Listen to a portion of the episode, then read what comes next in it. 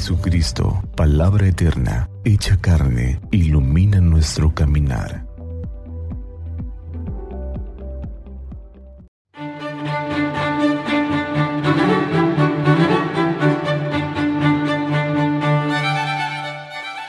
Martes 3 de enero del 2023 del tiempo de Navidad. Del Santo Evangelio según San Juan. Al día siguiente vio Juan el Bautista a Jesús que venía hacia él y exclamó, Este es el Cordero de Dios, el que quita el pecado del mundo. Este es aquel de quien yo he dicho, el que viene después de mí, tiene precedencia sobre mí, porque ya existía antes que yo. Yo no lo conocía, pero he venido a bautizar con agua, para que Él sea dado a conocer a Israel.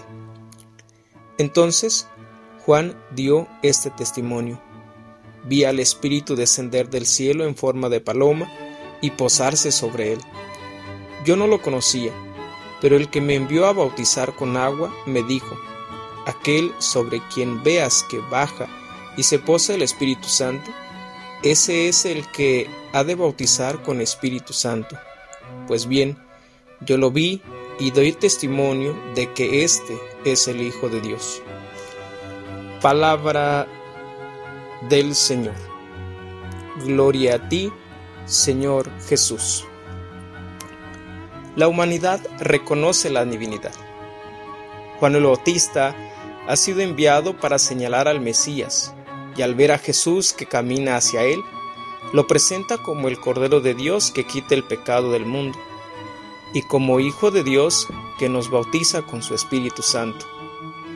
Habla del pecado en singular y el pecado es por excelencia negarse a reconocer a Cristo como el enviado de Dios, aquel que ha venido a revelarnos la verdad.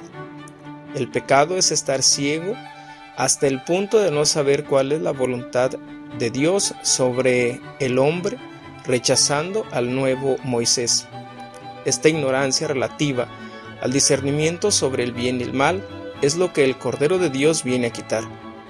Jesús carga el pecado del mundo y hace desaparecer el conjunto de los pecados del mundo sobre la totalidad del pecado de la humanidad.